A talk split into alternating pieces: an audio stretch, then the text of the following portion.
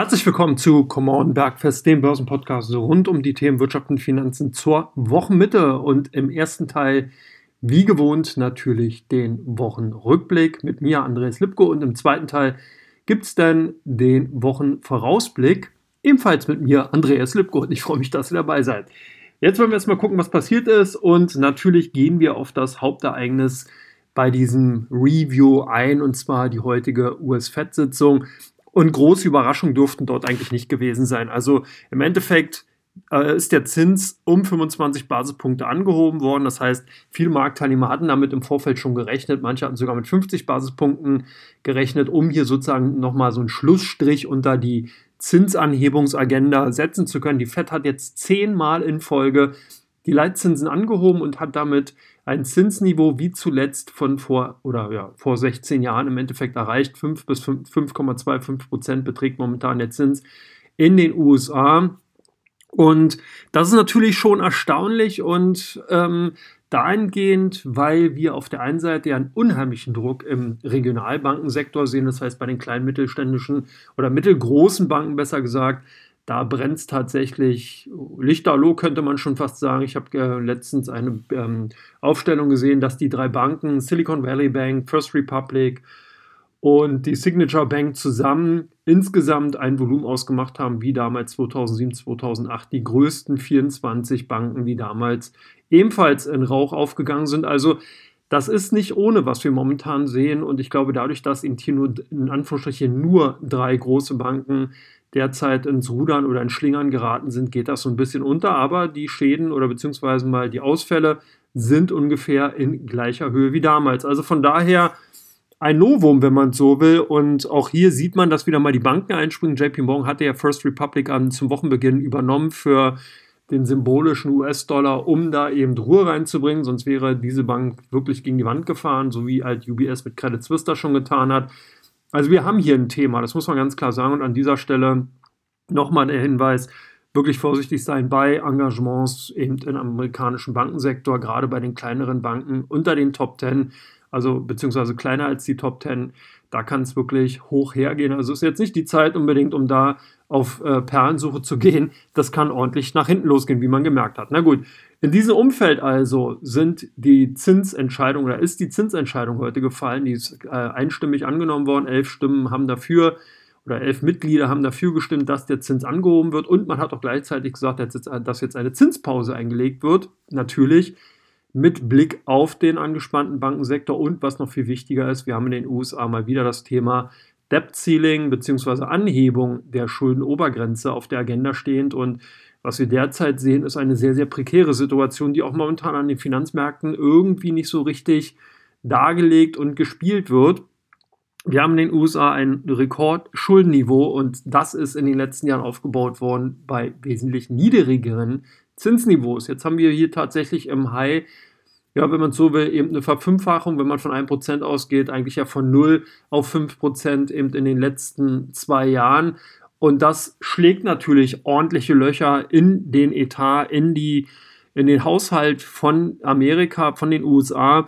Hier ist jetzt natürlich nicht die Gefahr einer möglichen Insolvenz oder dergleichen. Das ist dahingehend jetzt kein Thema. Aber es ist ein Thema, das natürlich, wenn die Schuldenobergrenze nicht angehoben wird, dann, und dieses Szenario kennen wir bereits aus den letzten Jahren, einige Behörden, Ämter und äh, öffentliche Einrichtungen geschlossen bleiben und dass dann eben entsprechend auch Gehälter nicht mehr gezahlt werden und dass dahingehend dann Teile des ja, Behördendaseins, des Behördenwerkes tatsächlich stillgelegt werden kann. Hatten wir bereits, wie gesagt, schon mal, war auch so ein bisschen immer wieder ein Showdown-Aspekt zwischen den Republikanern und den Demokraten, weil beide Parteien müssen ja dann zustimmen, um ihm das Schuldendach anzuheben. Und man kann hier auch keine Bemühungen sehen, dass sich das umkehrt. Das ist gerade der Punkt. Amerika hat sehr, sehr hohe Militärausgaben in den letzten Jahren gehabt. Man ist ja wirklich überall auf der Welt in jeglichen Kontinenten unterwegs und das kostet halt Geld und dieses Geld muss irgendwo herkommen. Das kommt dann eben durch Kredite, die man entsprechend aufnimmt, durch Ausgabe von Staatsanleihen und die haben jetzt momentan auch Rekordniveau erreicht. Das heißt also, wir haben hier eine Zuspitzung, man könnte fast sagen, der Schuldenbus nähert sich mit rasantem Tempo einer Betonwand. Und jetzt ist natürlich die Frage, wie kann das Ganze aufgelöst werden? Wie kann hier eine Entweichung oder Aufweichung vollzogen werden? Und ja, da bin ich selber gespannt. Ich habe da keine Lösung für. Ich denke, da werden natürlich entsprechende äh, Steuererhöhungen ran. Da wird man dann entsprechend sehen, dass man versucht, die Kosten zu reduzieren. Aber man hat ja gerade vor einiger Zeit, 2021, 2022, fröhlich Infrastructure Bills noch unterschrieben, die Rekordsummen von mehreren hunderten Milliarden ausgeben sollen. Und ich bin gespannt, wie das alles finanziert werden soll. Ich hatte damals schon darauf hingewiesen, dass ich mir nicht vorstellen kann, dass diese astronomischen Summen, die damals im Raum stand, so einfach durchgewunken wären. Ich glaube, also wenn ich mich noch recht drin bin, war das wohl 7 Billionen, also wirklich die deutschen Billionen, das sind 7000 Milliarden US-Dollar, die da in die Hand genommen werden sollen, um die Infrastruktur in den USA wieder auf Vordermann zu bringen. Und äh, dahingehend äh, konnte ich mir nicht vorstellen, dass das, wie gesagt, so durchkommt. Wird jetzt auch unwahrscheinlich. Ich bin gespannt, wie das Ganze sich noch darstellen wird. Auch nochmal spannend natürlich für die Aktienmärkte, weil da einige Unternehmen schon darauf reagiert haben und frühzeitig natürlich hier einige schon eingepreist haben, weil man halt gedacht hat, okay, Straßenbauunternehmen, Eisenbahngesellschaften etc. pp., die werden davon positiv beeinflusst sein. Sollten diese Programme nicht kommen, wird das natürlich entsprechend auch wieder ausgepreist werden. Also eine ganz, ganz spannende Situation. Äh, die FED ist auch nicht müde geworden, in Persona Jerome Powell darauf hinzuweisen, dass man eben 2% Inflationsobergrenze sieht. Und solange die nicht erreicht ist, wird man das Zinsniveau auf diesem Niveau lassen. Das ist auch eine Aussage, die in dieser Form zumindest mal offizieller Natur doch schon das erste Mal so zu hören war. Die, was ich aber in dieser Ausgabe hier natürlich auch schon des Öfteren gesagt habe, dass ich der Meinung bin, das hohe Zinsniveau, was wir sehen, ist tatsächlich gekommen, um zu bleiben. Wir werden also in den nächsten Jahren nicht aus meiner Sicht heraus wieder zurück auf äh, 0 oder 1 oder 2 Prozent gehen, sondern ich glaube tatsächlich, dass wir bis mindestens 2025, ob das jetzt Anfang oder Mitte ist, das wird sich zeigen, äh, sicherlich dieses Niveau halten werden. Vielleicht gibt es nochmal obligatorisch die eine oder andere Zinssenkung um 0,25 bzw. 25 oder 50 Basispunkte, aber größere Rückschritte oder größere Rücksetzer sehe ich dahingehend nicht. Und das wird auf jeden Fall nochmal ganz interessant. Also gerade auch im Hinblick Staatshaushalt Amerika 2024, Ausgaben und so weiter und so weiter. Also eine wirklich echt spannende Situation, die man so in dieser Form, glaube ich, noch nicht so erlebt hat. Und wie gesagt, auch die Geschichte mit dem Regionalbankensektor in den USA aus meiner Sicht heraus etwas zu wenig in den Medien. Ähm, die Brisanz ist durchaus da. Die Ausmaße dürften auch nicht ohne sein. Und ähm, ja, das ist auf jeden Fall eine sehr, sehr spannende Situation. Spannend war natürlich auch in den letzten Tagen die Unternehmenszahlen, die wir bekommen haben. Wir hatten zum Beispiel Amazon AMD mit Zahlen gesehen. Und auch hier zeigt sich, dass die Sektoren, die einzelnen Branchen durchaus heterogen, durchaus ambivalente Zahlen vorgelegt bekommen. Das heißt, man sieht also auch hier im Halbleitersektor, einige Unternehmen können durchaus überraschen. Wobei auch hier muss man ganz klar sagen, die Erwartungshaltung im Vorfeld teilweise so dramatisch runtergeschraubt sind, dass da echt der Hamster mit Sturmgepäck drüber hüpfen kann. Auf der anderen Seite waren dann eben auch selbst die niedrigen Erwartungen wurden dann eben nicht übertroffen und demzufolge sind die Unternehmen dann abgestraft worden. Amazon gehörte dazu, AMD gestern mit Zahlen ebenfalls nicht wirklich sonderlich gut aufgenommen worden. Und so bleibt also dieses heterogene Feld weiterhin vorhanden. Das heißt, es ist nicht die Zeit, wirklich komplett in Indizes zu investieren. Das sieht man einfach auch, wenn man sich zum Beispiel den DAX ansieht, der in den letzten Tagen immer wieder 15.750, 15.950 Punkten einherpendelt. Der SP 500 kämpft nach wie vor mit der 4130er Punktemarke und auch beim Nasdaq, ja, da ist ein bisschen Musik drin, aber das sind nur wenige Werte und das ist wirklich das A und O. Da muss man ganz genau drauf gucken. Der SP 500 und der Nasdaq 100 Index sind quasi nur mal wieder von den sechs großen Technologiewerten hochgezogen worden. Meta, Microsoft, Apple, Amazon, Tesla und Netflix, wenn man so will. Das sind die Werte, die die Musik angegeben haben, die im Endeffekt dann eben zumindest mal vor den Zahlen, wenn man Amazon sieht, natürlich entsprechend äh, da die Performance gebracht haben und wo man einfach sieht, dass ähm, ja, dass das alles nicht wirklich ähm, eitel Sonnenschein ist, sondern man muss genau hinschauen. Und ich denke auch, wir werden nochmal die ein oder andere Korrektur in diesem Jahr sehen in einzelnen Branchen, auch gerade bei den Werten, die jetzt gerade zum Jahresanfang die Zugpferde waren. Da wird irgendwann mal die Luft ausgehen. Da besteht dann die Möglichkeit, dass andere Nachzüglerwerte, die vielleicht nicht so gesucht waren, das Ganze auffangen können. Und da bin ich auch schon mit einer perfekten, nahezu perfekten Überleitung zu Teil 2. Da geht es nämlich zum Wochenausblick und da gibt es auch einige interessante Dinge. Da könnt ihr gespannt sein. Bis gleich. Macht's gut.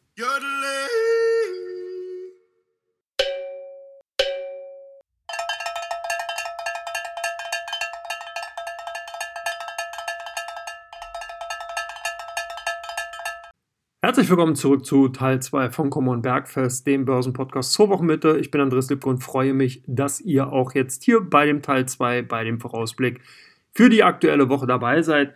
Und da kann man wirklich ganz klar sagen, also zum einen geht es natürlich morgen um die EZB-Sitzung. Morgen legt die Europäische Zentralbank nach. Wir werden auch hier eine Zinsanhebung erwarten. Das heißt, äh, die Marktteilnehmer haben sich darauf eingestellt dass entsprechend auch im Euroraum die Zinsen angepasst werden. Die Royal Bank of äh, Australia hatte das am Montag auch schon bereits getan. Das heißt, der Zinstrend insgesamt ist halt noch vorhanden. Ich glaube auch, dass wir im Gegensatz zu den USA keine Zinspause in Europa sehen. Ich glaube, dass wir hier noch weitere Zinsschritte tatsächlich mit äh, annehmen können, was den Euro-US-Dollar dann zumindest mal oder dem Euro zum US-Dollar ein bisschen Schützenhilfe geben kann. Das wird nochmal ganz spannend. Ganz spannend auch, zumindest mal morgen und am Freitag, die makroökonomischen Daten, die aus Amerika kommen. Wir bekommen die Arbeitsmarktdaten, wir bekommen auch noch einige Konjunkturindikationen, die wirklich sehr spannend sind, gerade weil natürlich auch die Fed jetzt darauf hingewiesen hat, man macht eben eine Zinspause, guckt sich dann eben die Fundamentaldaten an, die jetzt kommen, also alles, was so aus der makroökonomischen Sicht ist, Preisdaten und versucht darauf dann im Endeffekt äh, zu reagieren durch die entsprechenden geldpolitischen Maßnahmen, die man zur Verfügung hat. Und demzufolge rücken dann genau diese Konjunkturdaten, also die Klassiker, eben Einkaufsmanager-Indizes, wir Konjunkturdaten dahingehend, äh, Arbeitsmarktdaten, Preisdaten und so weiter mehr in den Vordergrund und dürften eher auf Aufmerksamkeit stoßen.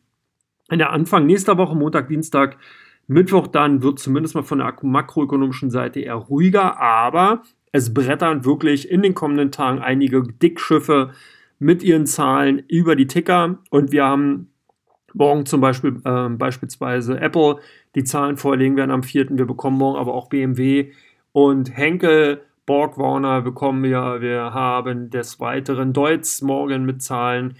Fortinet wird Zahlen bringen. Fraport ebenfalls am Donnerstag dabei. Wir haben die Henkel KGAA. Hugo Boss wird ebenfalls morgen die Zahlen vorlegen. Dann geht das Ganze am Freitag weiter und zwar mit dem Unternehmen Clariant, auch ganz spannend. Da sollte man einen Blick drauf werfen, wie sich das Unternehmen im Endeffekt darstellt. Wir bekommen die SGL Carbon, die Zahlen. Warner Brothers Discovery dürften auch ganz spannend sein am, Fre am Freitag. Dann in der kommenden Woche geht es weiter mit Deutsche Wohnen. Da sollte man mal einen Blick drauf werfen, gerade eben auch mit Blick Richtung Vonovia und äh, den anderen großen Immobilienkonzern aus Deutschland. Wir bekommen Hypoport, wir bekommen die Jungheinrich AG in der kommenden Woche am Montag. Und so zieht sich das Ganze durch. Western Digital aus den USA wird melden, Westpac Banking aus Australien wird die Zahlen vorlegen. Und das ist mit Sicherheit mal eine ganz, ganz spannende, ein ganz, ganz spannendes Zahlenwerk. Also die Berichtssaison, auch wenn man so ein bisschen den Eindruck hat, das Gröbste ist jetzt schon durch, ist tatsächlich noch nicht durch. Es kommen noch einige große und spannende Unternehmen. Da sollte man sich darauf einstellen in den kommenden Tagen, sprich ab morgen geht es dann los. Das Ganze zieht sich dann bis zur kommenden Woche durch und der Fokus liegt tatsächlich dann auch in der kommenden Woche hauptsächlich auf die mikroökonomischen Daten, das heißt also wirklich aus den Daten oder auf die Daten von den Unternehmen. Makroökonomisch wird es Montag, Dienstag, Mittwoch, wie gesagt, etwas ruhiger. Morgen dann nochmal das Highlight mit der EZB. Und damit solltet ihr eigentlich ganz gut vorbereitet sein für die kommenden Tage. Ich denke, äh, wir werden hier doch die ein oder anderen Konsolidierungsneigungen sehen. Euro-Dollar wird nochmal ganz spannend, wie gesagt, mit Blick Richtung EZB. Ich bin auch gespannt, wie sich die zehnjährigen US-Anlagen weitergestalten werden. Da habe ich bei dem Podcast hier auch des Öfteren darauf hingewiesen. Einer der overcrowded Short Trades, das könnte jetzt wirklich äh, nochmal ganz spannend sein, gerade mit der avisierten Zinspause und den Diskussionen um die Anhebung des Schuldendaches in den USA oder des Schuldenlimits, Obergrenze.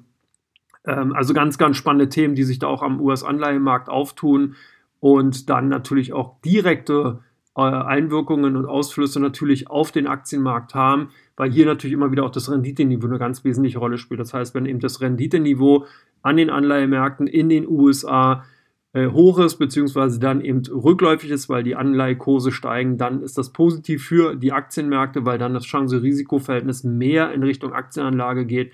Dauert natürlich, das wird nicht sofort eins zu eins umgesetzt, sondern hier hat man immer so einen Versatz so von ein paar Wochen, ein paar Monaten, da bis sich das Ganze widerspiegelt. Und ich hatte auch gelesen, dass eben hier einige Häuser aus den USA, es war glaube ich JP Morgan und Morgan Stanley, beide schon darauf hingewiesen haben, dass US-Staatsanleihen jetzt in den kommenden Tagen durchaus oder Wochen durchaus interessant sein könnten, eben durch die avisierte Zinspause und eben auch natürlich dann die Neigung von Investoren eher auf Staatsanleihen zu setzen, weil man hier dann sozusagen in den sicheren Hafen investiert und sich dann keine konjunkturellen und äh, andere große Risiken reinholt. So, damit bin ich durch. Ich bedanke mich, dass ihr mir zugehört habt. Heute hier die kurze Version. Freitag, sprich in zwei Tagen, gibt es dann wieder mal natürlich die lange Version von Come On dem Börsenpodcast. Ich wünsche euch alles Gute. Wenn ihr Lust habt, guckt morgen auf dem YouTube-Kanal von Comdirect mal vorbei. Da gibt es nämlich das Klar Schiff. Und ansonsten wünsche ich euch einen schönen Abend. Bis dann, macht's gut. Ciao, ciao.